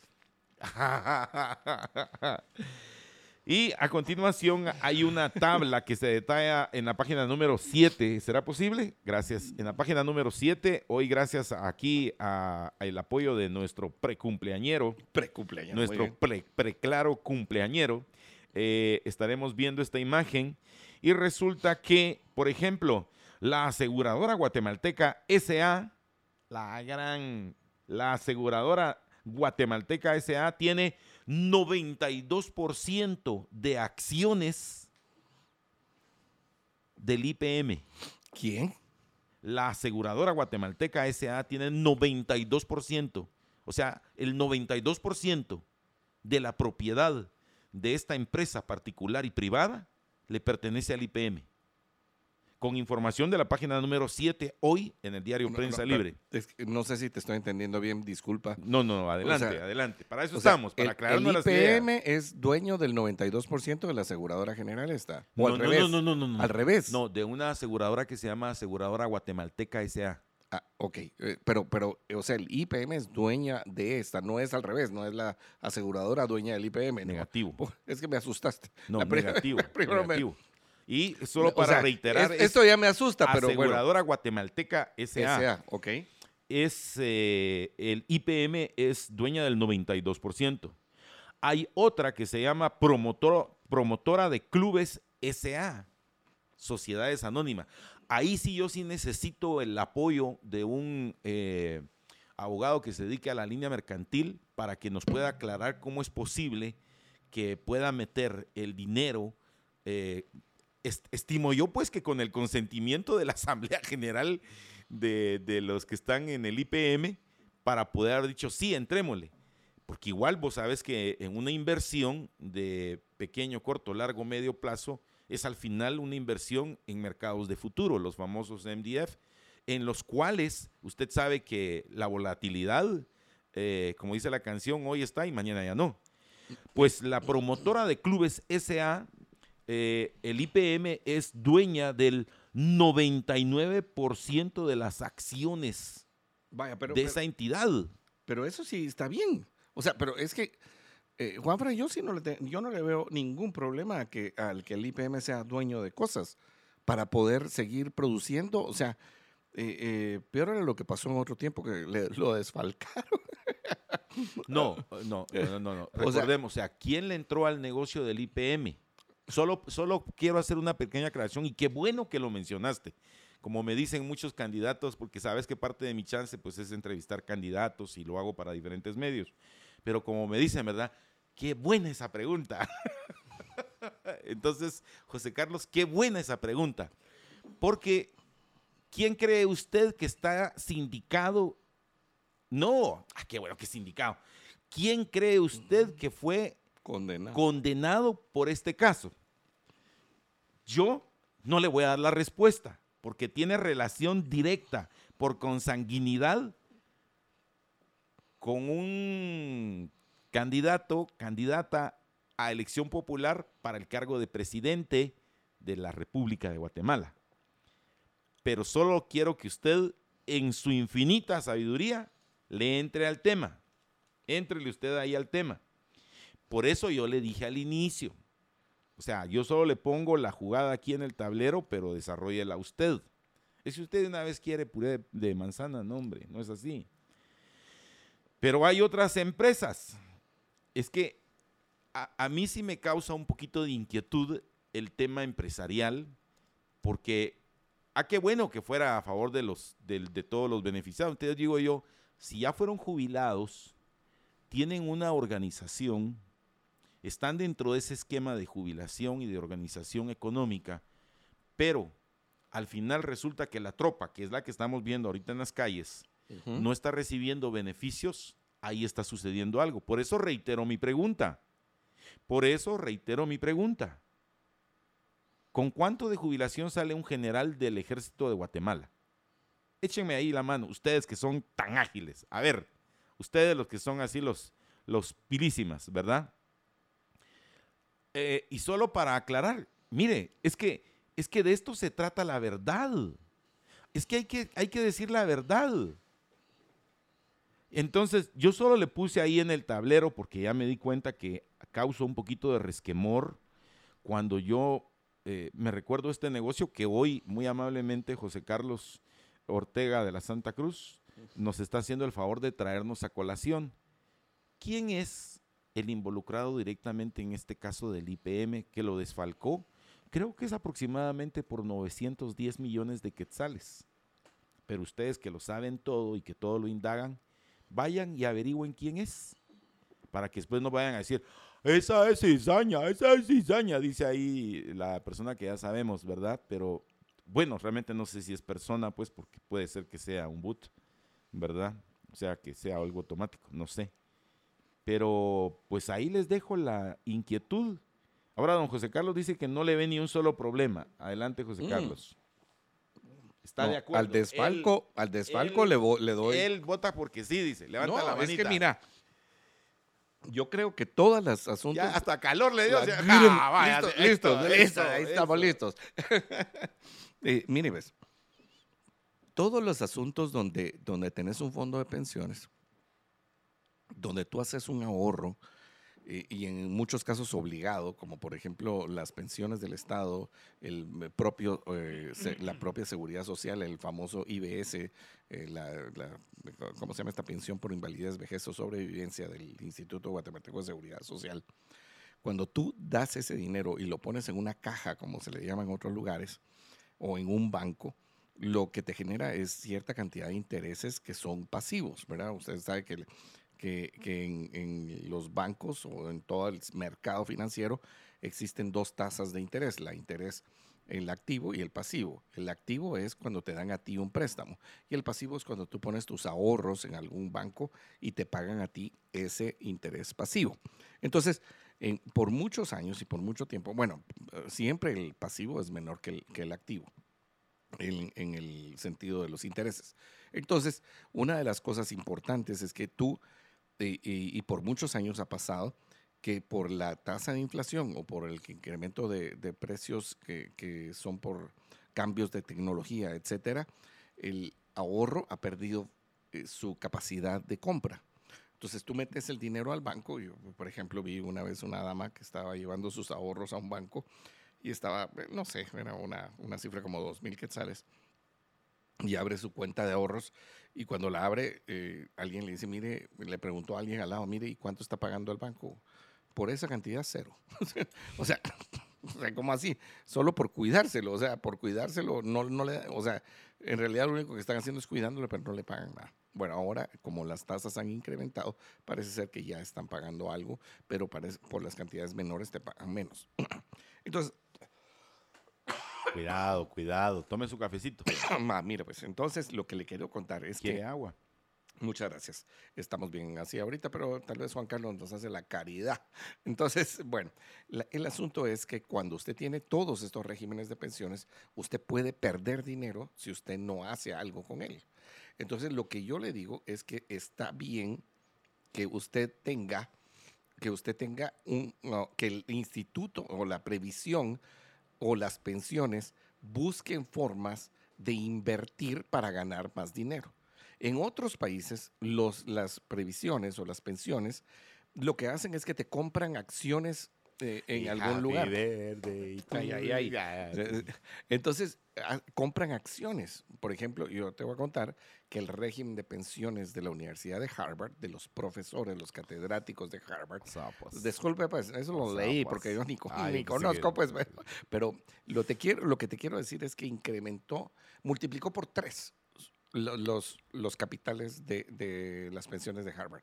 Entonces, yo no veo malo en que el, um, en que el Instituto de Previsión Militar tenga sociedades anónimas y que las, eh, y, y que las haga producir sin privilegios. Otra Ese vez, es el punto. Ese sin es punto. privilegios. Si va a competir en el mercado sin privilegios, para mí que está bien. Si ellos formaron una aseguradora y esa aseguradora va a competir en el mercado sin privilegios, está bien. Si ellos administran el Club La Aurora, porque ese es el famoso promotora de clubs SA, y va a competir contra los otros en el mercado sin privilegios y sin darle subsidio a algún grupo de interés, como por ejemplo algún grupo, lo voy a poner así, si, si, estoy, si estoy pisando un callo o una ampolla, perdón, porque ni siquiera estoy Dele. seguro de lo que estoy diciendo, Dele usted. le- lo- le- por ejemplo, si se lo dan a menor costo a un, por ejemplo, a un grupo de un colegio de abogados, pero a otro no, sí. O sea, e- entonces ese es un privilegio. Entonces ahí están promoviendo algo en contra de los intereses de los asociados. Y en este caso, ¿quiénes son los asociados? Los militares que metieron su dinero ahí. Entonces yo no veo problema en que tengan sociedades anónimas. El problema que lo veo es que tengan privilegios y sí me preocupa porque, y, eso yo le iba a preguntar, porque aquí tenemos la página, eh, Juanca, donde habla acerca de qué son dueños. Dice aseguradora guatemalteca, 92%. Promotora de clubs, 99%. Ah, más abajo no logro ver. y dice Maya Químicos, algo así. Es correcto. Que si no me recuerdo mal, Maya Químicos es la del la 88%, que es la de los ah, eh, la, eh, de Explosivos. Sí, sí, explosivos, correcto. Tenemos ahí también un Hotel Suites Marisol, eh, eh, pero mire, lo que me preocupa es la columna del lado derecho. ¿Eso qué es? Son los clientes. Sí. Son los clientes. Es que mire, pues. ahí está el, ahí está el detalle. Ah, Hubiera dicho aquel amigo suyo que usted miraba cuando, cuando ya era adolescente. no niño, es. sino adolescente. Sí, sí, sí, sí. No, y es cierto. Ahí está el detalle. Es cierto. O sea, eso lo decía cierto. Cantinflas, para quien, que- para quien no sepa. ¿sí? El detalle está que cuando usted mira a los clientes, son privilegios, porque no están compitiendo en el mercado. O sea, usted está, mi- mire, y, y le quisiera pedir otra vez, Le, Juanca. le puedo poner un ejemplo, don José Carlos, porque usted agarra ya. A, a mí como me dicen, déjelo hablar. Cuando lo dejo hablar, él no me deja hablar. Eh, Ahí eh, sí, pero, se pero, llama- pero le cuento que... Se llama mire, pues, venganza. No, mire, pues, no, no, no tiene nada que ver con eso. una Pero usted ya tiene... ya vio ahí- los clientes. Usted ya tiene ahí un Avenger que lo está protegiendo y, y Así. cómo me regaña. Se Ah, qué llama. Susi Lu. Buenísimo. Ojalá que la podamos ver en el desayuno, que no hay forma que arregle. Cállate, que, que déjalo hablar. Bueno, Ya. pero el asunto es que mire usted los Va, pero no- clientes. pero no me por está favor. dejando- va. Mire pues, no, déjeme enseñarle los clientes. Vaya, Juan pero Carlos. ese es el punto al que quiero llegar, Eso José es. Carlos. Porque usted me interrumpió tan No, hombre, abruptamente. no, no, no, Va, si yo ahora, ahí déjame, mi- ahora déjame, eh, te voy a exponer el siguiente punto. Sí, señor. Bajo, bajo, como, bajo tu planteamiento, Sí. significa que estarías de acuerdo entonces que venga un sindicato, digamos, de un sindicato de, De de la imprenta nacional, digamos De- así. O de maestros. Y entonces vienen ellos y ellos ponen su propia imprenta y resulta que le van a vender suministros, Ah, no, no, impresiones y toda la cosa. Es que, José no, no, Carlos. es que ya me estás cambiando lo que no, yo dije. José Carlos, abrí los ojos. No, la no, estás, estás, estás poniéndome el mismo ejemplo. Vaya. Pues, Yo no estoy de acuerdo con eso. Es que la sociedad anónima está bien. Lo que no está bien es que la imprenta fuera puesta para venderle al, al cliente privilegiado. Vaya, eso es lo que aquí tenemos, Bueno, pero- José Carlos. Es que las sociedades anónimas no están mal, que entren a competir en el mercado. Ese es el punto. No, no, no, tal vez yo no tengo la capacidad de explicarme. Vaya, yo, le- yo lo que le estoy diciendo, mire, es, Pero, o sea, mira, pues yo no estoy de acuerdo. Sí. Porque yo sí miro ahí al que denomino mercantilismo. vaya, en eso no estoy de acuerdo yo. Vaya, Terrible. yo, yo, vaya.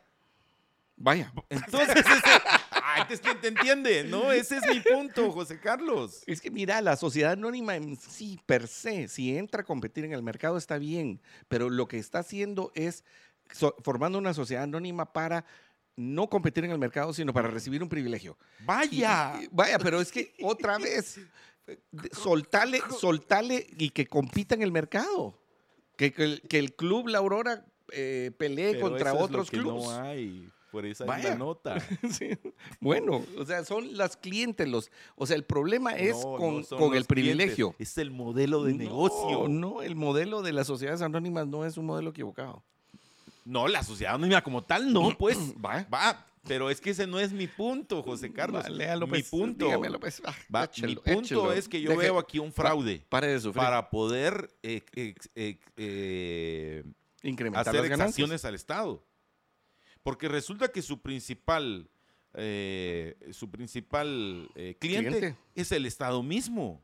Sí, ahí estoy completamente en desacuerdo. Vaya, ese era mi punto. Ya, Es pero que estamos vos- de acuerdo, hombre. Estamos, de acuerdo. Estamos Solo de acuerdo. en el modelo es quizá en lo que no estamos de acuerdo. En el privilegio. Sí, yo no estoy de acuerdo con eso. En eso no estamos de acuerdo. Porque son mercantilistas. Y en todos los privilegios que hay en este país. Porque, por ejemplo, No, pero alguien por estamos ahí. hablando del IPM, pues. En No, el caso del en- IPM. eh, te en entiendo, ese- pero estábamos hablando de Vale, es porque Nicaragua. haces como que no me y entiendes. no, hombre, estábamos hablando de Nicaragua. Si yo estoy diciendo que la columna de derecha es la que me preocupa, te, te voy a decir, estaban hablando que en Nicaragua, que, eh, que los libertarios, que no sé qué, que no sé cuántos, y los gremios. No, sí, aquí no estamos de acuerdo en que los gremios tengan ah, privilegios que, que- que se nos ah, representen en algunos lugares donde no nos deben de representar. Sí. O sea, por- o sea eh, y hay ahí por ahí alguien que dice es que el CACIF está metido en cincuenta y pico de, de instituciones. Sí, pero la Universidad de San Carlos está en 80 y la madre, o ciento y la madre, ¿me entendés? Y el Colegio de Abogados Sí. en 20. No, hombre, es que no Sí, queremos ahí eso. Estoy 100% de acuerdo con vos. Es que no, o sea, Correcto. igual es el privilegio este. O sea, es exactamente el mismo privilegio corporativista, gremialista, lo que querrás, ¿verdad? Y antes de que nos vayamos al corte, también quiero decir algo. Sí, algo. Dale, dale. Sí, pues Eugenio Akiash por lo menos ya puso la foto un par de días, pero Walman no. Y, y- y aquí, aquí Ah, hoy todos una somos iguales ante la ley, ¿verdad? Pero mira, Entonces, pues, aquí le vamos a decir, Walman, por aquí, favor, mira, pues, póngase la foto, hombre. Aquí, aquí hay un. Póngase la foto. Hoy, hoy aquí hay un, un debate bien interesante entre ellos, pero es una guerra total. Hoy la he detectado entre Wallman, entre eh, multiperfiles, entre Noé González, entre Libardo algo y el otro Mazariegos. con, con, con Galvez o Goncal, no sé se- eh, González. González, Go- González, sí. pues, González, Wallman, eh, multiperfiles y González hoy están, pero entre ellos solitos, eh, no sé, eh, o sea, Peleándose. sí, pero no, no, estimados oyentes, ustedes también se van de una vez. Lo que sería bonito es reunirnos con ellos cuatro, sentarnos y a ver qué pasa. Usted, usted- usted ¿Verdad? quiere, usted quiere como cuando había dos amigos peleando y, y uno El que decía... escupa primero. El que escupa primero ponía uno la mano y quitaba la mano para que se escupieran los dos. Mire, no sea así, hombre. ¿Y qué pasó con el otro desayuno? Solo para que me entere, pues. Pues fíjese que usted que yo sí ya no vi nada aquí, va, porque Ya no se vio que claro, ¿ah? sí, que no- Gerson solo nos. Aquí a una cuadra íbamos a ir a comer, y- que solo íbamos a bajar, caminar media, Y nanay. no sé cuántos pasos y íbamos a Y llegar. Nanay, ¿va? Bueno, Ustedes solo nos dieron. Pero yo creo que el que nos va a sacar tarjeta amarilla, roja y todo lo que sea es Juan Carlos. Entonces yo le quiero recomendar el Linky Service de Intelaf. Trabajamos para servir a nuestros clientes. Tenemos 33 años de existir y 34 tiendas. Creemos que la tecnología tiene que estar accesible para los guatemaltecos. Así es. Tenemos servicio técnico propio. Si algo te llega a fallar, te vamos a ayudar y no nos vamos a hacer los locos. Amplio inventario de las mejores marcas. Prefiere la tecnología y el servicio humano de Intelaf. Intelaf, te rodeamos de tecnología.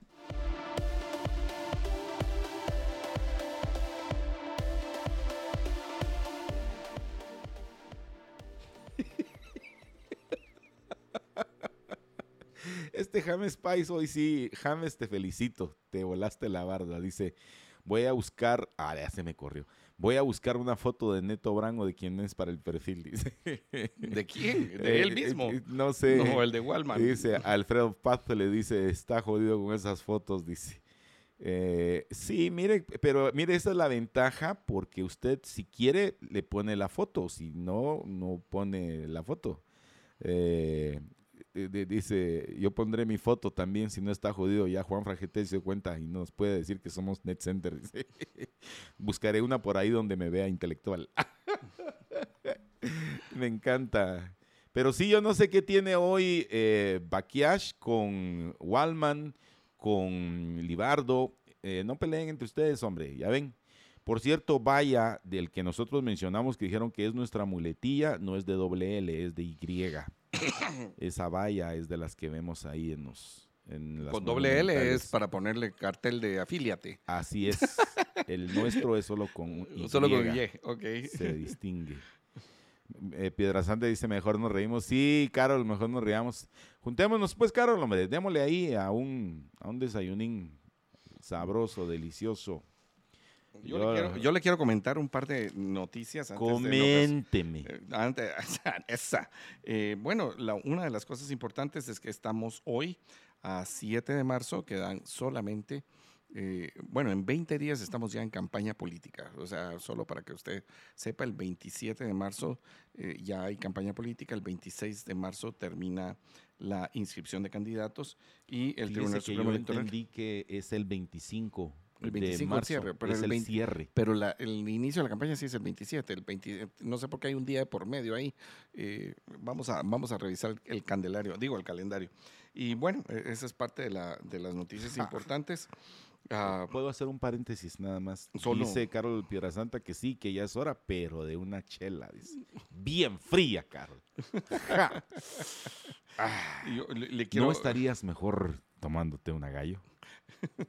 Pero ni, ni nos patrocinan ustedes y ustedes dándole los anuncios. Por lo menos, fíjese, esos son privilegios. En Guatemala hay muchas, muchas cervezas, muchas cervezas Martes artesanales. Entonces, tal vez alguna nos patrocina, entonces les decimos el nombre.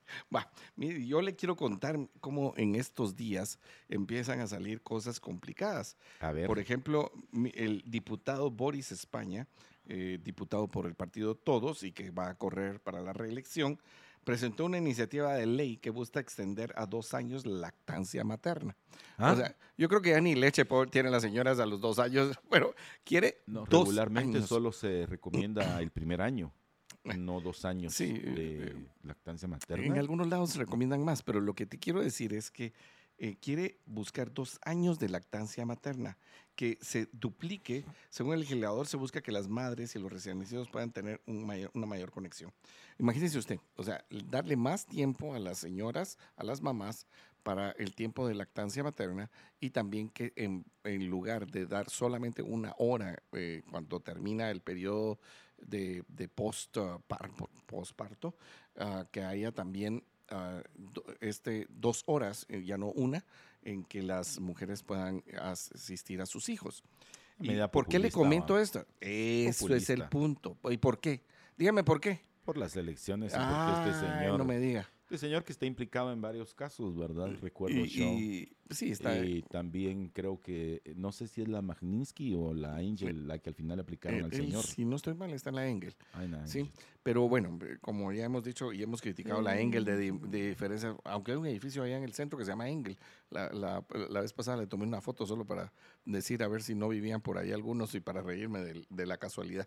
Entonces, el, eh, mire, lo que le quiero decir es cómo, o o sea, cómo con una supuesta eh, ley, usted lo único que está haciendo es populismo y lo que puede es arruinar el mercado de las damas. Estamos hablando acerca de la igualdad de derechos y en este caso esa igualdad ante la ley de las damas para poder trabajar. Pero si usted pone una ley así, lo que usted estaría haciendo es volviendo más barato el trabajo de las mujeres empleadas. Y le voy a explicar por qué. ¿Por Porque se vuelve más caro tenerlas. Porque usted todo el tiempo de posparto y de este periodo de lactancia, usted tiene que pagarles lo mismo que una persona que trabaje el tiempo completo. Entonces, usted no quiere contratar a una persona que vaya a trabajar menos tiempo lo que hace es incrementar el costo de estas personas. Entonces, pasan dos cosas. Uno, usted no quiere que trabajen para usted. O sea, usted busca la forma de no contratar a una dama que vaya a estar en periodo de lactancia, que vaya a perder todo el tiempo de trabajo. Y por el otro lado, ¿sí? o sea, usted y, e incrementa los costos y hace que sean menos competitivas en el mercado laboral. Yo entiendo perfectamente, y eso estoy- estamos claros, que los hombres no van a tener este, eh, este asunto de tener un día preparto y, y postmaternidad y tiempo de lactancia. Eso eh, estamos clarísimos, Pero ¿verdad? le cuento que sí hay una, hubo una iniciativa en algún momento Claro. en darle a los varones es que eh, ese periodo yo lo para que quería- acompañar a la... Y yo estoy de acuerdo esposa en, creo que hay una semana ahora. Eh, Lo que le quiero decir es que biológicamente no existe. O sea, no, no pues, existe. No, no, no. no, Entonces, no. biológicamente entendemos que eso no sucede y que entonces eso pone en una ah, diferencia importante, no quiero decirle de otra forma, una diferencia entre el hombre y la mujer a la hora de ser contratados en un empleo. Pero si usted pone esto, y yo entiendo que hay una razón biológica, una razón ah, de humanidad en que debe haber un tiempo en que la madre atienda a su hijo eh, eh, de forma i- integral, completa, y que también se recupere del parto, que posiblemente sea una cesárea, etcétera, es que en todo ese, ese momento, o sea, se puede atender. Pero si usted incrementa a niveles como los que quiere hacer este diputado, lo único que está haciendo es eh, eh, incrementando los costos y sacando a las mujeres del mercado laboral. Entonces, mal, mal por el diputado de España queriendo una medida populista en medio de este proceso electoral. ¿Y, Y, usted así, cree que lo veamos en el próximo periodo legislativo al diputado de España?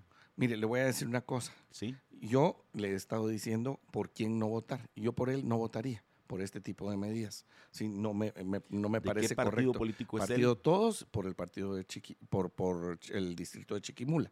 Pero como diría Juanfra, sí, mire, voy a, voy a citar al gran filósofo Juanfra, sí, pero yo sé que usted va a votar por él. Pero, bueno, pero Tenemos- nos vamos sí. aquí el jueves 23 a las 7 de la noche, hora de Guatemala. Luis Pedro Álvarez y Jorge Jacobs conversarán con los Liberhéroes Plus y Liberhéroes VIP de la Liga de los Liberhéroes acerca de quién será el próximo HDP. Este es un beneficio exclusivo ¿Qué para los Liberhéroes? Plus y VIP. Tengo una duda. ¿qué Todavía tienes eso? tiempo para unirte a la Liga de los Liberhéroes y participar en la conversación. Le repito el nombre de la conversación. ¿Quién será el próximo HDP? Únase usted a la Liga de los Liberhéroes y Liberhéroes VIP. ¿sí? Y solo debes ingresar a nuestro sitio www.libertopolis.com, pulsa el banner Únete a la Liga de los Liberhéroes y suscríbete. Al suscribirte te estaremos obsequiando una taza de Libertópolis. Miren, ni yo tengo. Vamos, a, vamos a tener que ver qué hacemos. Eh, entonces, suscríbase hoy a la Liga de los Liberhéroes y de los Liberhéroes VIP. Esperamos verlos por ahí. Para compartir con todos y cada uno de ustedes, es correcto. eh, en este momento la temperatura ambiente o la sensación térmica es de 14 grados centígrados y pareciera a la baja. Les quiero compartir que allá en zona 18, hoy ah, cuando venía para acá, estaba brisando allá por el, por el kilómetro 10.5 en la carretera al Atlántico. Allá estaba brisando.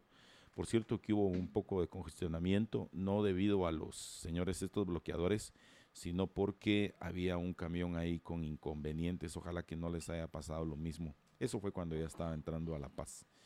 Pero sí, eh, para este día tenemos así la temperatura y al menos aquí en el Valle Verde de la ciudad capital no termina de aclarar, está todavía nublado. No sé si va a llover. ¿Qué piensan ustedes? ¿Que sí va a llover? ¿Pero usted cree en Murphy? ¿O ¿Usted cree en la ley de Murphy? No. No, no cree en la ley de. Murphy. Yo, Yo- creo en mí. ¡Eso! A la gran nombre. Hoy viene filosófico. Si el quiere, Juanpa. hágase un poema después de eso a lo, a lo Sí. Batres Montúvar, pues, porque Ah, dijo, yo sí. creo en mí, no yo pienso en eh, No, yo en ti. pienso en ti. Eh, eh, tú vives en mi mente. Sola, fija, Sin tregua toda hora. aunque con el rostro indiferente. No deje No reflejar sobre reflejar. mi frente. A la gran- llama eso- que en en este silencio lado me sí es perdida. Y pienso en ti. ¡Ah, nombre! Una gloria guatemalteca. Mire, pues, entonces yo le quiero contar que eh, eh, el- ay, ¿Qué- qué- qué me a mí me cuesta, yo como, ca- como cada 15 días Ya lavo está el como carro. pues. Cuando lo sacamos al aire. Cuando una vez, casi que obligado, eh, logramos que el señor don Eugenio Baquiash y Baquiash se comunicara con nosotros y escuetamente le escuchamos unas palabras y así estaba. eh, o sea, no me sale bien la o onomatopeya, sea que ¿verdad? solo de ese sale, momento. solo es para escribir. Pero sí, sí, no, para escribir es buenísimo, buenísimo, ¿verdad? Pero- Pero mire, yo, yo, mí- yo tengo una sospecha y por eso la sospecha es para Eugenio Baqueash y buenísimo. y, y algún otro. ¿Cuál es su sospecha? A ver, La sospecha es que es el mismo, fíjese. O sea que, Que uno se escribe y se, se contesta. y Libardo, porque hoy Libardo estuvo también ahí en el... Pues no sé, pues, pero, pero Ah. aquí algunos también eh, tienen esa misma sospecha. ¿Será que...? Creo que te- hay que invitarlos al desayuno que va a organizar Gerson y entonces ver si es verdad o no que, que son la misma persona. Si no llegan, vamos a creer que sí es la misma persona. Bueno, pero sí, eh, con todo hoy, No van a llegar. Eh, con todo Dios, hoy, lo que todo querrás hoy. de que no van a llegar. Mira, pues, hacemos una reunión con este... eh, ¿Cómo es que se llama el otro? Eh, Gonz- eh, Gonz- ¿Cómo es dijiste? González. Gon- González. Ah, González, No- mira. Noé. Va Noé González, Libardo, Walman. Baquiash y Walman, y te aseguro que no llegan. Pero O sea- así como lo estás oyendo. Bueno, no- entonces no hagámoslos llegan. con lo que sí No llegan. llegan. Entonces hagámoslo con Gerson, lo que sí llegan. ¿qué pasó, Gerson? Estamos ahí en tus manos, no hay modo. No se mira eh, claro. ¿verdad? Bueno, mire, pues entonces ah, tenemos todavía algunos ah, instantes, porque ya no son, no son No, ya nos minutos, fuimos. Ya nos fuimos. Ya nos fuimos. Bueno, entonces Gracias. le recordamos entonces que en Nicaragua hay una dictadura y que parte fue por una ley que lo que quiso fue regular las ONGs. En Guatemala también esa ley existe y hay que tener cuidado, porque no se trata solamente, y eso es muy importante con las leyes, las leyes no se hacen para... Eh, no, no, no se deben hacer dirigidas para eliminar la libertad de algunos grupos, porque en otro momento puede ser que esa misma ley se aplique en contra suya. Feliz día.